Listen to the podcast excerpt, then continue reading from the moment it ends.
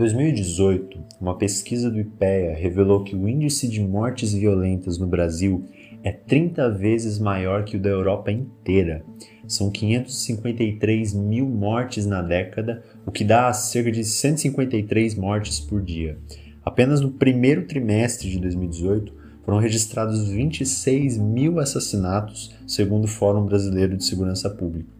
Esse mesmo fórum também relatou que 66 mil estupros foram registrados no mesmo ano, sendo que mais de 50% das vítimas tinham até 13 anos de idade. Já em 2016, no dia 28 de novembro, uma tragédia lamentável aconteceu. O avião que transportava os jogadores do time de futebol chapecoense declarou estado de emergência elétrica. O avião caiu, deixando 71 mortos.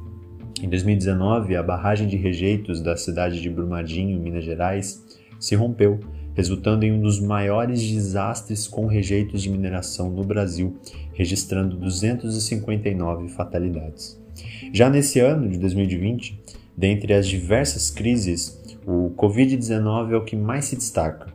Só no Brasil já são mais de 63 mil mortes e ainda contando, e isso que eu nem estou relatando o resto do mundo. No meio de tantas crises, tantas pandemias, a pergunta que fica é: onde está Deus? Onde está a bondade de Deus? E qual é o propósito do Deus soberano por trás de toda crise, tragédia e caos? E no podcast de hoje, nós não tentaremos dar justificativas ou responder questionamentos da alma em lamento, até porque nos momentos de crise a nossa reação mais plausível é clamar pela misericórdia do Senhor. Porém, nós vamos conversar um pouco sobre o assunto e vamos passar sobre algumas passagens das Escrituras para a gente aprender um pouco mais sobre quem Deus é e aprendermos mais sobre as lições que Ele nos deixa em tempos de calamidade. A dor da perda é grande, mas segundo John Piper, a dor é dupla quando vidas são perdidas e lições não são aprendidas.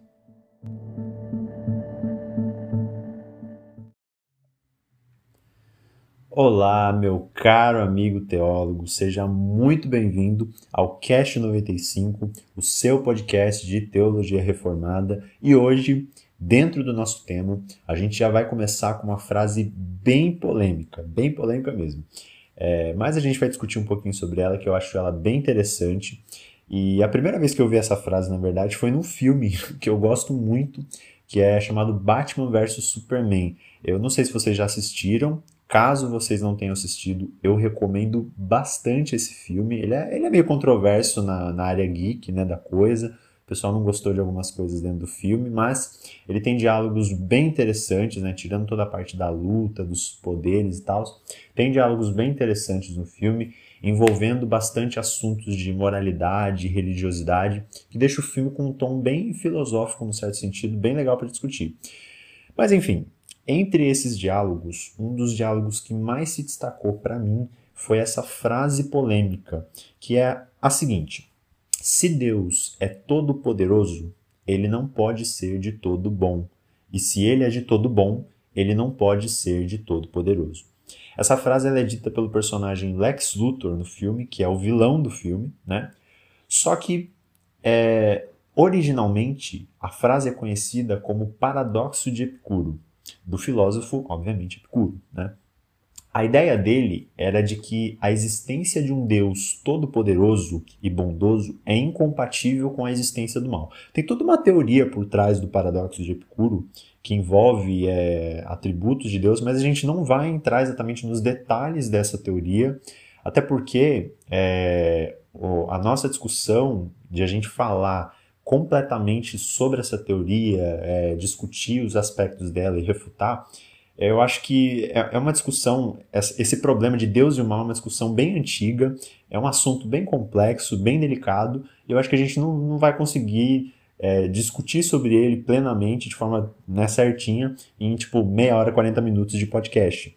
Então, dentro dessa discussão do Epicuro, nós vamos ver aspectos da onipotência, onisciência e onipresença de Deus e também a sua soberania, para em seguida nós vermos aspectos da sua bondade e misericórdia, e por fim nós vamos buscar algumas lições que podemos tirar em tempos de crise e caos. É muito importante a gente se lembrar também que, apesar de muitos dos propósitos de Deus serem desconhecidos a nós, seres humanos, aqueles que são conhecidos são revelados por ele nas suas sagradas escrituras.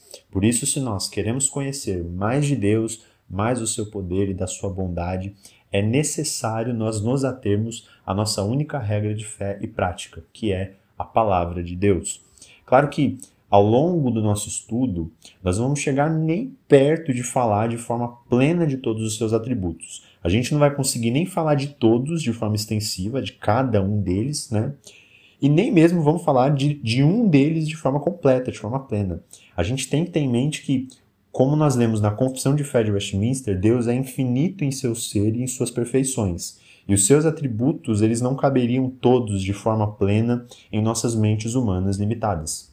O nosso objetivo aqui é aprender sobre seus atributos revelados para chegarmos a uma melhor visão de quem Deus é. E por fim, o propósito final do nosso estudo de hoje, é claro, é glorificar a Deus por sua provisão e bondade em tempos de calamidade e sair daqui reconhecendo e confiando em sua providência diária.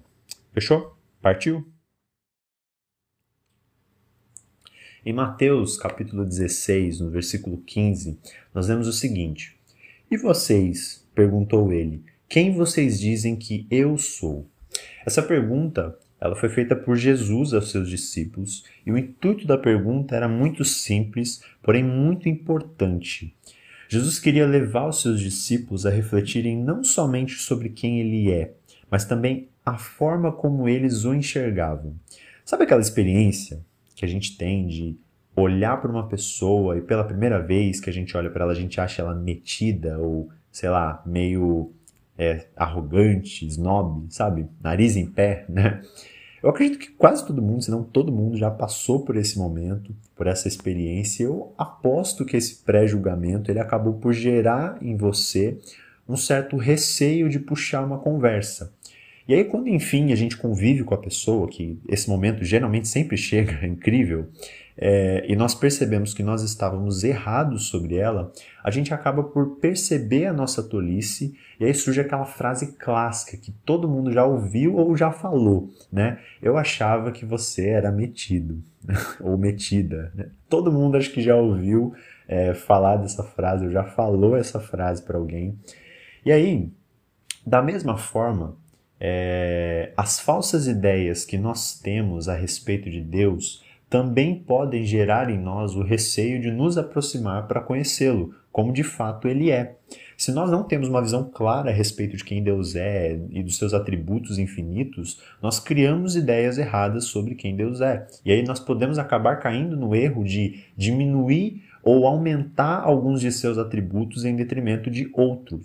Um muito clássico disso, e eu tenho certeza que você já conhece, é o de comparar a ira de Deus com o seu amor, ou a justiça de Deus com a sua bondade e misericórdia. O que mais acontece, especialmente na, na sociedade, na cultura politicamente correta que a gente vive hoje, o que mais acontece é reconhecer Deus como sendo só amor, né, só só paz e esquecer que Deus também tem atributos como ira, como justiça, como santidade, que são que vivem em perfeita harmonia. Nós precisamos de um bom entendimento dos atributos de Deus que são importantes. Aliás, todos eles são importantes, né? Só um entendimento real sobre Deus e a sua soberania, por exemplo, nos permitiria viver menos ansiosos sobre a nossa vida diária. E por isso, voltando à nossa frase polêmica, Epicuro contrasta o fato de Deus ser todo-poderoso com a sua onibenevolência, ou no caso, o fato de ele ser de todo bom, né? E ele fala que um anula o outro. Ele diz que se Deus é todo poderoso, ele não pode ser de todo bom. E nós precisamos admitir uma coisa a essa altura. Algum dos dois pontos de Epicuro está certo até essa altura. Deus é, de fato, todo poderoso. E nós vamos atestar isso agora. Quando nós dizemos que Deus é todo poderoso, é a mesma coisa que nós dizermos que Deus é soberano sobre tudo. Isso quer dizer que ele governa sobre todas as coisas e faz todas as coisas conforme lhe apraz. O John Piper, de forma muito simples, ele diz que a soberania de Deus significa que ele pode fazer, e de fato ele faz, tudo o que ele decididamente deseja fazer. Em Isaías, capítulo 46, os versículos 9 ao 10, nós vemos essa ideia bem expressa quando nós lemos: Eu sou Deus e não há outro. Eu sou Deus e não há outro semelhante a mim. Desde o princípio anuncio o que há de acontecer e desde a antiguidade revelo as coisas que ainda não sucederam. Eu digo: o meu conselho permanecerá em pé e farei toda a minha vontade. Outros textos também, como o Salmo 135, o 6 e Efésios capítulo 1, versículo 11, eles também deixam claro que o Senhor faz todas as coisas conforme o conselho da, tua, da sua vontade.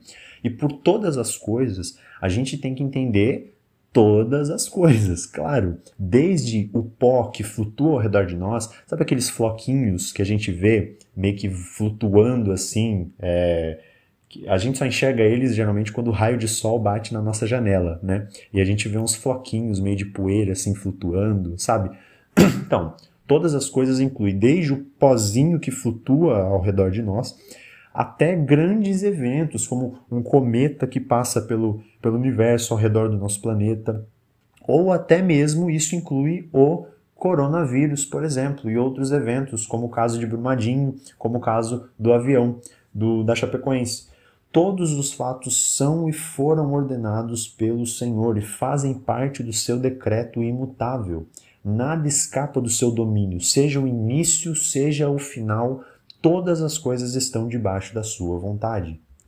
em um dos livros mais lindos da Bíblia, Jó, em meio a um momento turbulento da sua vida, se é que a gente pode chamar aquilo de momento turbulento, né, de, forma, de forma tão simplista, ele faz uma poderosa declaração acerca do Senhor.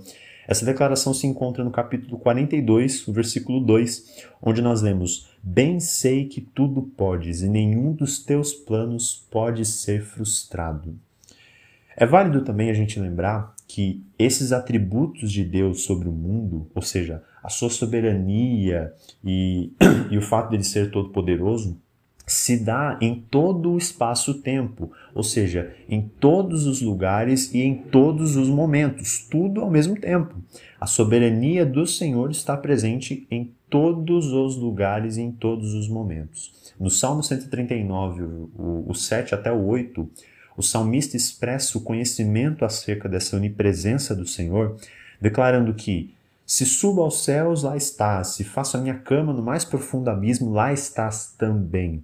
Né? Então o Senhor está em todos os lugares. Eu não consigo me esconder do Senhor, porque Ele não só enxerga todas as coisas, Ele está em todos os lugares. Se eu subo ao céu, se faço a minha cama no profundo do abismo, ou seja, no mais alto e no mais baixo, o Senhor lá estás. E também no mesmo Salmo 139, o salmista sabe que o Senhor se faz presente em todo o tempo e em todos os momentos. No versículo 16, ou no verso 16, ele diz que os teus olhos me viram a substância ainda informe, e no teu livro foram escritos todos os meus dias, cada um deles escrito e determinado, quando nenhum deles havia ainda. Como nós vimos no podcast de, de, de sexta-feira da série A História da Igreja, e eu já vou adiantar que se você ainda não ouviu, assim que você terminar esse podcast, você já corre para ouvir ele também. É, o Senhor esteve presente mesmo no momento que Judá considerava silencioso, nos momentos em que nós, no período intertestamentário, que a gente olha e a maioria das pessoas reconhece aquele período como um período silencioso, o Senhor estava com a sua providência e a sua soberania por trás de todas as coisas, fazendo tudo conforme a sua vontade. A providência de Deus, ela vai além dos nossos pensamentos, e mesmo quando nós pensamos que algo não é sob seu domínio, ou que ele está inerte na situação, que ele é passivo em uma situação, o seu governo é soberano, nos provando que ele não só é o Deus criador de todas as coisas, mas é o que sustenta a sua criação com a providência que, como João Calvino diz, significa não que Deus ocioso no céu apenas contempla o que se faz no mundo, mas como se segurando um timão ou um volante, ele dirige todos os eventos. Essa é a providência do Senhor. Assim, nós compreendemos então que Deus é um Deus soberano e todo-poderoso, certo? Então, um dos pontos de Epicuro a gente já concorda. Mas então, o que isso significa? Será que a coisa então funciona realmente como Epicuro diz? Já que nós provamos a soberania de Deus, o seu pleno poder e, e que ele está por trás de todos os eventos, a gente precisa então admitir que ele não pode ser de todo bom? A sua bondade, então, ela é tirada de questão, ela é anulada por causa da, do, da soberania do Senhor? E já em primeira instância, a gente precisa se adiantar em dizer que não. A primeira coisa que a gente precisa entender é, antes de a gente colocar é, a, a, as coisas em pauta é que o fato de existir maldade no mundo, ou melhor, os eventos que acontecem no mundo, as tragédias as calamidades, eles não colocam em xeque a bondade de, a, de Deus. Para a gente entender melhor esse conceito, a gente precisa se lembrar de um ponto muito importante. É, em Gênesis capítulo 1 até o capítulo 3, nós lemos o relato da criação, onde Deus cria a terra e os seres viventes, e nesses seres viventes estão inclusos Adão e Eva, e coloca eles no meio do jardim do Éden e os deixa com um mandamento, o um mandamento para que eles não comessem do fruto proibido. Adão e Eva eles desobedeceram a Deus e eles caíram do estado de retidão e pureza em que eles foram criados. Essa queda ela resultou em consequências gravíssimas, não só para eles, mas também afetou dois pontos da criação que são importantes. Afetou a sua descendência, trazendo maldição a toda a humanidade, tanto que nós lemos em Romanos, capítulo 3, versículo 23, que todos pecaram e carecem da glória de Deus. Na verdade, todo o capítulo 3 de Romanos, ele nos mostra que não há mais pessoas boas e inocentes. Na verdade, o, o capítulo 3 de Romanos, ele é uma descrição bem assustadora da nossa natureza. É, e além disso, além desse ponto de toda a descendência de Adão ter sido amaldiçoada por conta do pecado, o pecado de Adão também trouxe consequências para toda a criação. Quando nós lemos em Gênesis 3, 17 e 19, nós vemos o relato que diz que por causa do pecado cometido, a terra seria maldita e produziria abrolhos. E é dentro desse cenário de maldição causado pelo pecado cometido por Adão, estão incluídos a morte, a miséria, as tragédias e as calamidades. É, nesse cenário, nós entendemos então que a culpa ela é nossa. O nosso pecado nos trouxe maldição e o salário do pecado, como nós sabemos, ele é a morte. E a gente precisa entender algo muito importante antes de nós prosseguirmos. Deus, em sua santidade, ele não pode e ele não vê o nosso pecado de forma passiva e indiferente. Muitas pessoas justificam ações pecaminosas e acham que Deus olha para os seus pecados com indiferença só por estarem no tempo da graça, ah, porque nós estamos no tempo da graça. Deus é um Deus, ele é, ele é gracioso, ele é amoroso, então é, ele me aceita do jeitinho que eu sou, sem eu precisar mudar. Isso não funciona desse jeito. A gente precisa entender que a ira de Deus ela há de ser revelada, seja no tempo presente, seja na era vindoura. Mais cedo ou mais tarde, a, a conta tem que, tem que ser trazida. Mas Romanos 1, o capítulo, o capítulo 1, versículo 18, ele deixa claro que a ira de Deus, a ira do Deus justo, ela é revelada também no tempo presente sobre a injustiça humana. Assim, diante de tudo isso, nós entendemos que Deus governa sobre o mundo e até as tragédias estão sob seu domínio. E se elas acontecem, não há injustiça da parte de Deus, já que elas são a justa punição de Deus sobre a perversão dos homens. Se nós parássemos por aqui, a gente já podia dizer que o paradoxo de Epicuro já seria refutado de forma satisfatória. Mas será que a coisa realmente acaba aqui com Deus todo-poderoso e a sua justiça sendo manifesta através das calamidades e, e, e da, do, do caos e, e de toda essa pandemia, por exemplo? Será que a coisa acaba aqui? Assim, Augusto Nicodemos nos exorta a não nos esquecermos de que o Deus justo é também o Deus que sofre conosco. Isso significa que Deus, além de ser poderoso, soberano e justo, ele também é um Deus benevolente e misericordioso, especialmente para aqueles que o buscam.